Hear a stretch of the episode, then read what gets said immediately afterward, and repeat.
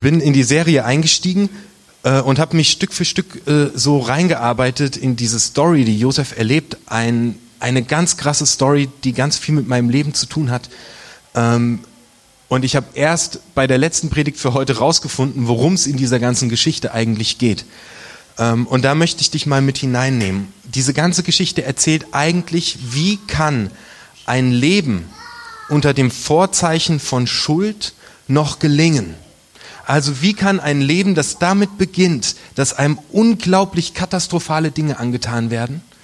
Oder wie kann ein Leben unter dem Vorzeichen, dass man selbst unglaublich katastrophale Dinge getan hat, noch gelingen? Also das ist die Reise, auf die uns der Autor mitnimmt. Von verraten, verkauft, in die Sklaverei verkauft, hin, das werden wir gleich hören, Josef stirbt mit, stirbt mit 111 Jahren glücklich. Und dazwischen liegt eine ganz lange Zeit. Und dasselbe bei den Brüdern. Die haben jemanden verraten, verkauft, die haben sich katastrophal verhalten. Und am Ende, ich spoilere noch nicht, was passiert. Diese Geschichte zeigt, ist mitten in unserem Leben. Wie kann unser Leben gelingen, obwohl es unter einem vielleicht unter einem katastrophalen Vorzeichen begonnen hat. 90 Prozent der Seelsorgegespräche, die ich führe, haben was damit zu tun, dass jemand in seiner frühesten Geschichte seines Lebens etwas Katastrophales erlebt hat. Und ich finde es so faszinierend, dass viele, viele tausend Jahre vor uns diese Geschichte mit dem Josef geschieht und wir heute uns das anschauen können, um zu lernen, wie, kann unser wie können wir aufblühen, wie können wir aufleben, wie können wir unser Leben gestalten, wie können wir glücklich sein auch wenn es Beulen gibt und Verletzungen gibt und Schnitte gibt. Vorzeichen ähm, kommt, ist ein Wort aus, aus der Mathematik. Haben wir, haben wir jemanden da, der ähm, in Mathe gut war und vielleicht ganz kurz sagen kann, was in der Mathematik ein Vorzeichen ist? Bitte, irgendjemand, weil Mathe 5. Kann jemand sagen, was in der Mathematik ein Vorzeichen ist?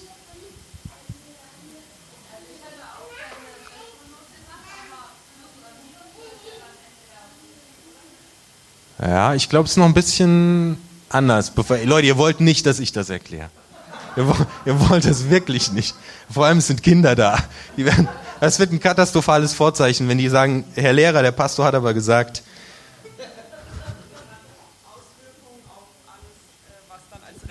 folgt. Das Vorzeichen hat Auswirkungen auf alles, was dann in der Rechnung folgt.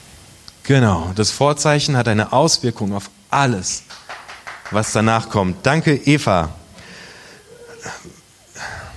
Wie kann ich in meinem Leben aufblühen, trotz der Dinge, die mir angetan wurden? Wie kann ich in meinem Leben aufblühen und neu starten, trotz der Dinge, die ich getan habe? Und diese Josefsgeschichte zeigt für alle Seiten, für Täter und für Opfer, auf, wie wir trotz Ballast, negativer Vorzeichen, Verletzungen und Trauma das Leben neu gestalten und gesund werden können. Die Menschen wurden augenscheinlich zu allen Zeiten litten die Menschen oder wussten die Menschen, dass Fehler und Scheitern und Versagen im Raum bleiben, im Leben bleiben und uns prägen. Und darum schreiben sie diese Geschichte auf, weil zu allen Zeiten die Menschen spürten, wir kommen nicht damit klar. Wir kommen nicht mit dem klar, was wir anderen angetan haben und mit dem, was uns angetan wurde. Und ich nehme das Beispiel einer katastrophalen Familie. Es ist so ein Spitzenbeispiel von Brüdern, die ihren eigenen Bruder verkaufen in die Sklaverei und ihn eigentlich töten wollen. Von einer Familie, die trotz katastrophaler Vergehen glücklich wurde. Und ich bin mir sicher, du und ich, wir brauchen das. Ein Reset, ein Neustart, Vergebung, ein weißes Blatt, Leben. Mich hat die Tiefe dieser Geschichte umgehauen. Und wir steigen jetzt gleich ein. Und ich kann nur ansatzweise das wiedergeben. Deswegen sage ich dir, wenn es dich ärgert, dann ist vielleicht was dran. Wenn es dir einfach gut tut, freue ich mich. Ähm, Paulus hat mal gesagt, behalte das Gute. Gehe genauso mit dieser Predigt um. Es ist Folgendes passiert. Jakob wurde mit seiner gesamten Familie von Josef nach Ägypten geholt, denn es war eine schreckliche Hungersnot. Josef und die Brüder sind sich begegnet, ähm, sie haben sich ausgesprochen, ähm, Josef gibt ihnen einen Platz zum Leben in Ägypten und jetzt stirbt Jakob, der Vater. Und ein neues Kapitel beginnt und es ist das letzte. 1. Mose 50, die Verse 15 und 16. Die Brüder Josefs aber fürchteten sich, als ihr Vater gestorben war, und sprachen, Josef könnte uns Gram sein und uns alle Bosheit vergelten, die wir ihm angetan haben. Darum ließen sie ihm sagen, Dein Vater befahl vor seinem Tode und sprach, so sollt ihr zu Josef sagen, vergib doch deinen Brüdern die Missetat und ihre Sünde, dass sie so übel an dir getan haben. Nun vergib doch diese Missetat uns, den Dienern des Gottes deines Vaters. Aber als Josef das hörte, weinte er. Der verstorbene Vater gibt Josef eine Botschaft, ähm, die über den Tod hinausgeht. Der Vater stirbt und er hat noch eine Botschaft für diesen Josef. Er sagt sie ihm nicht zu Lebzeiten, er lässt sie ihn übermitteln, nachdem er tot ist. Die ganzen Jahre hat Josef nach den Werten seines Vaters gelebt. Solange der Vater da war, waren alle gesichert. Es war ausgesprochen, ähm, alles war gut, der Vater war so eine Stütze, ähm, aber jetzt, wo er tot ist, haben die Brüder richtig krass Angst, dass Josef ihnen jetzt doch einfach richtig dick einen reindrücken kann. Er ist nicht mehr da. Und der Vater hat eine Botschaft, die er vor seinem Tod sagt und die über den Tod hinausgeht und die heißt, vergib doch deinen Brüdern. Jetzt bist du dran. Jetzt bist du dran. Und das sage ich jetzt zu dir.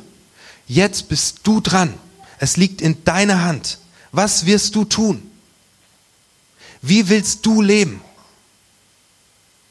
Was ist dir für dein Leben richtig wichtig? Josef muss jetzt für sich neu nachdenken. Was will ich?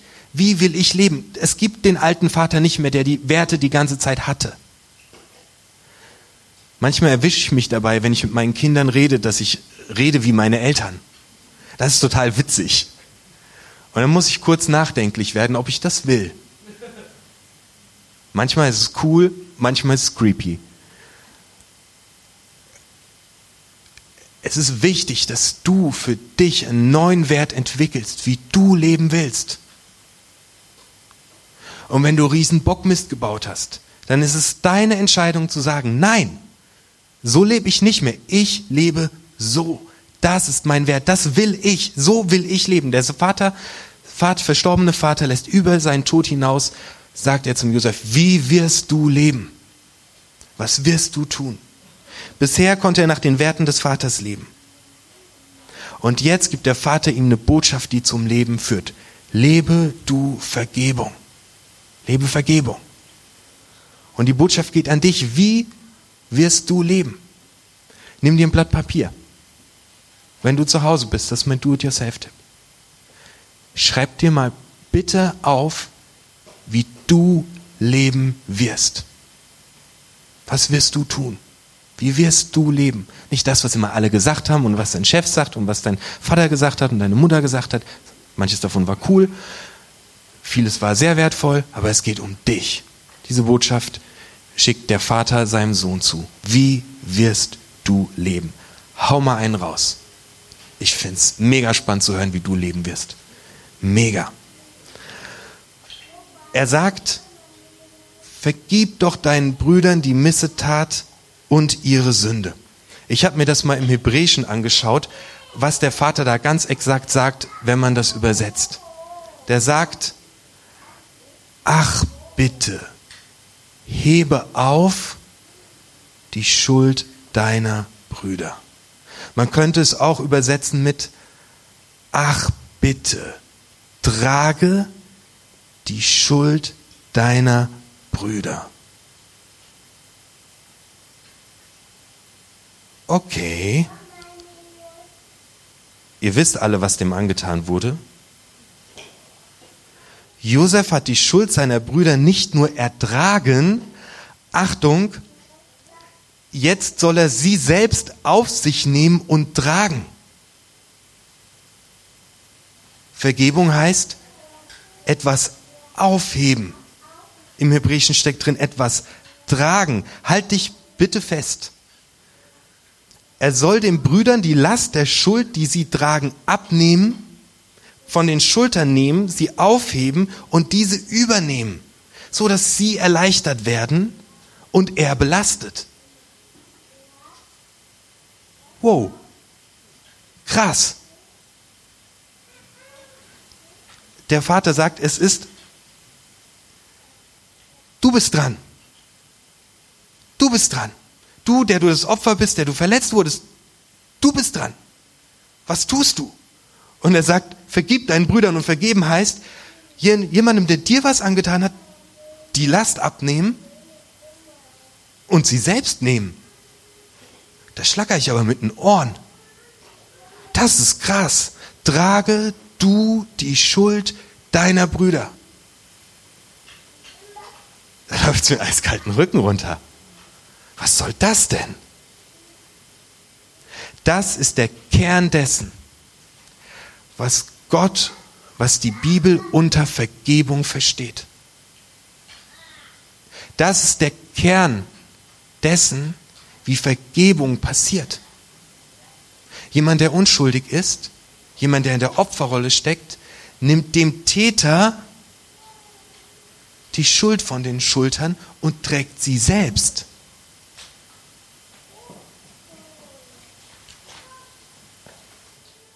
Ich kann mich, ich, kann ich mich richtig drüber aufregen. Das geht ja mal komplett gegen meinen Menschenverstand. Schuld ist mehr als materieller Schaden. Materiellen Schaden können wir was bezahlen, können wir irgendwie ausgleichen, können wir ersetzen. Schuld kann nicht wieder gut gemacht werden. Es funktioniert einfach nicht. Das geht nicht. Ich mache es wieder gut. Es geht nicht. Es funktioniert nicht. Schuld bleibt irgendwie immer in der Welt. Man kann sie nur aufrechterhalten als Opfer und das kostet richtig viel Kraft. Oder man kann sie vergeben, also dem Schuldigen von der Schulter nehmen, selbst tragen und das kostet auch richtig viel Kraft. Schuld verschwindet nicht einfach aus der Welt. Es geht nicht. Schuld wird dadurch aus der Welt geschafft. Und wenn, reg dich ruhig auf über mich, ist alles gut. Schuld wird dadurch aus der Welt geschafft, dass sie dem Schuldigen abgenommen wird und von dem unschuldigen Opfer getragen wird. So viele Leute sagen hören, zu Recht, ich kann das nicht vergeben, was mir angetan wurde. Und jetzt fange ich an zu verstehen, warum Vergeben so schwer ist.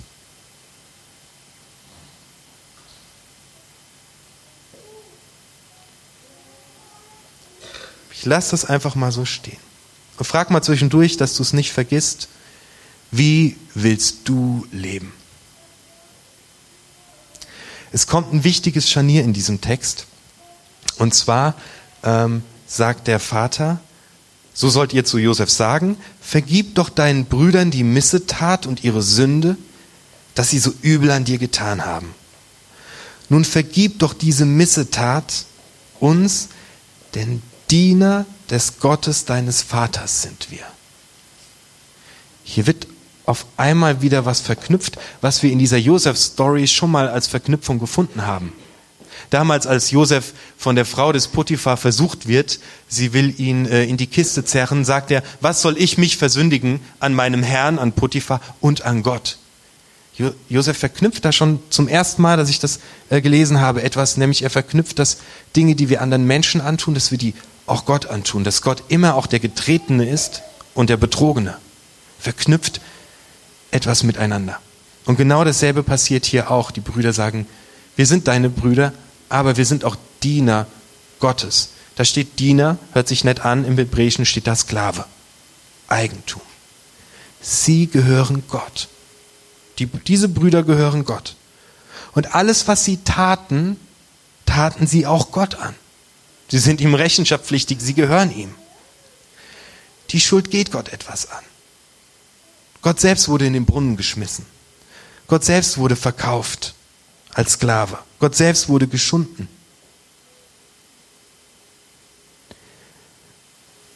Und hier wird die Verknüpfung hergestellt. Alles, was die Brüder dem Josef angetan haben, haben sie Gott angetan.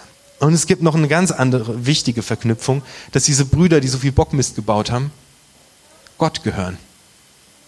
Und da kommt das ins Spiel, was Steve am Anfang äh, hier erzählt hat. Du gehörst immer Gott. Immer. Und das ist was Geiles, weil er immer gnädig mit dir ist, weil er dir immer sagt, dass er dich liebt, weil er immer hinter dir steht, weil du nichts tun kannst, um nicht mehr zu ihm zu gehören. Du gehörst immer zu Gott, was auch immer du getan hast, was auch immer du gerade tust oder was immer auch du tun wirst, wird er dich niemals, nie, nie fallen lassen. Aber er hat Bock drauf, dass du das auch spürst und checkst und auflebst. Schuld ist immer auch eine Sache zwischen Gott und dir. Und ich glaube, das ist gut so. Das werden wir gleich sehen. Zweitens, du hörst nie damit auf, zu Gott zu gehören.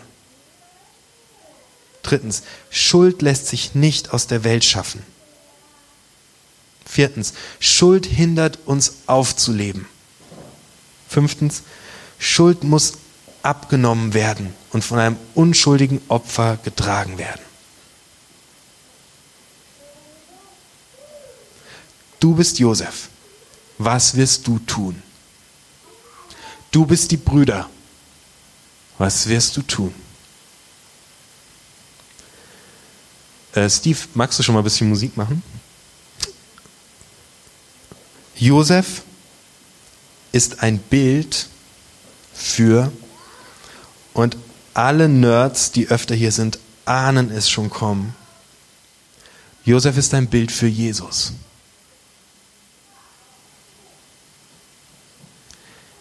Jesus ist Gott. Und er starb unschuldig am Kreuz. Gott selbst nimmt die Last auf sich, damit du und ich leben können. Und zwar meine Last als Opfer und die Last der Täter.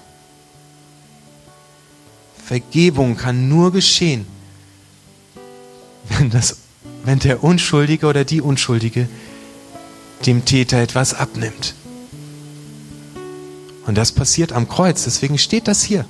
Deswegen sitzen wir hier, weil das der Hammer ist, dass wir leben können, dass wir nicht die Summe dessen sind, was wir an Mist gebaut haben, dass wir nicht die Summe dessen sind, was wir getan haben oder was wir unterlassen haben, dass wir nicht die Summe dessen sind, wofür wir bestraft wurden, was wir abgesessen haben, dass wir nicht die Summe unserer gescheiterten Beziehungen sind, dass wir nicht das sind, was wir leisten oder nicht leisten, dass wir das alles nicht sind, sondern dass wir geliebte Kinder Gottes sind und immer wieder neu anfangen können und leben können. Und wir brauchen das so, so krass jeden Tag, dass wir neu anfangen können. Schuld verschwindet nie alleine aus der Welt. Nie. Ein unschuldiges Opfer nimmt es dem Schuldigen ab. Wie wirst du leben? Willst du weiter in deiner Wirklichkeit leben, dass du ein armer Sünder bist und dass du es versaut hast? Oder willst du in der Wirklichkeit leben, dass Jesus Christus am Kreuz dieses Ding für dich rockt und dir ein neues Leben schenkt? Lauf dahin. Lauf so schnell du kannst, nimm die Beine in die Hand. Wie wirst du leben? Renn. Flitze.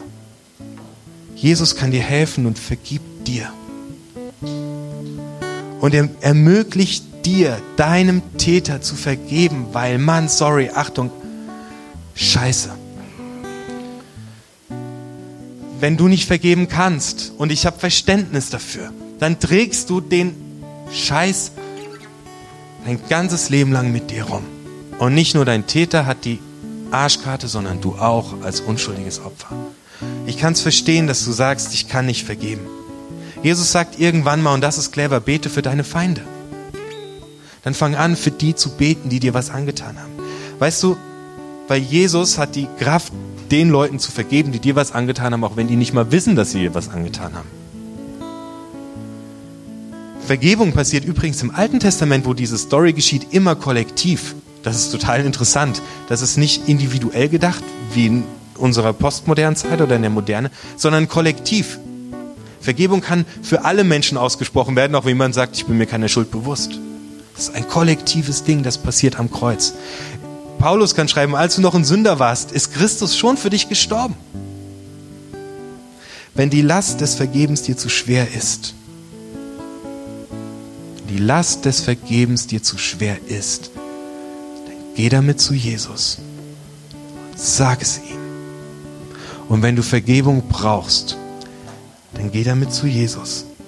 Jesus ist der Einzige, der die Schuld aus der Welt schaffen kann.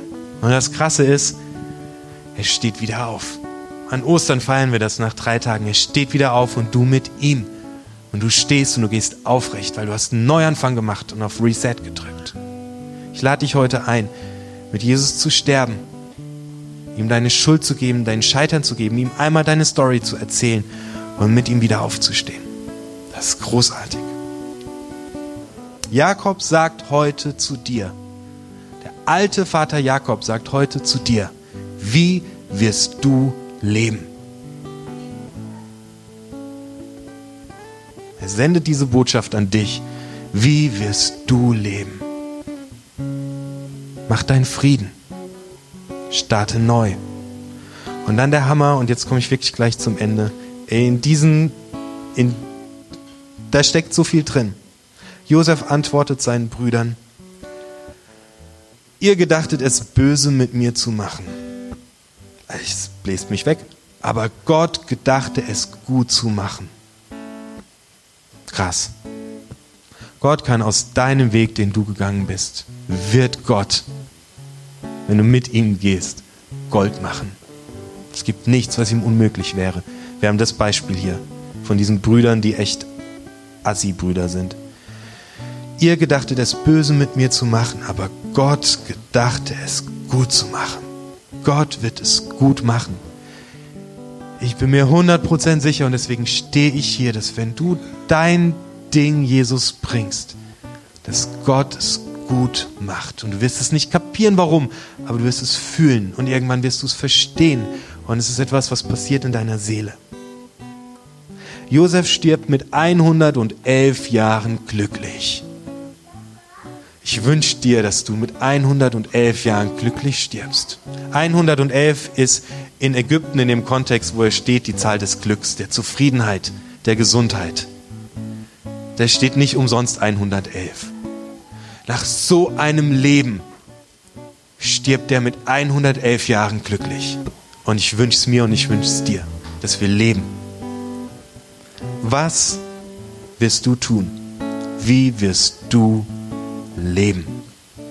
Wir machen ein bisschen Musik. Pierre, du kannst nach vorne kommen. Und ach, äh, nein, wir machen genau folgendes, folgendermaßen machen wir das. Eine Sache noch, wenn du das möchtest für dein Leben, dann kannst du gleich, während äh, hier Leute Abendmahl feiern und während die Musik spielt, dann kannst du hier hingehen und dann legst du deine Hand aufs Kreuz. Okay? Und es wird irgendjemand kommen von den Leuten, die hier sind und wird mit dir beten. Ey, die Serie ist fertig. Geil, dass ihr mit unterwegs wart. Halleluja.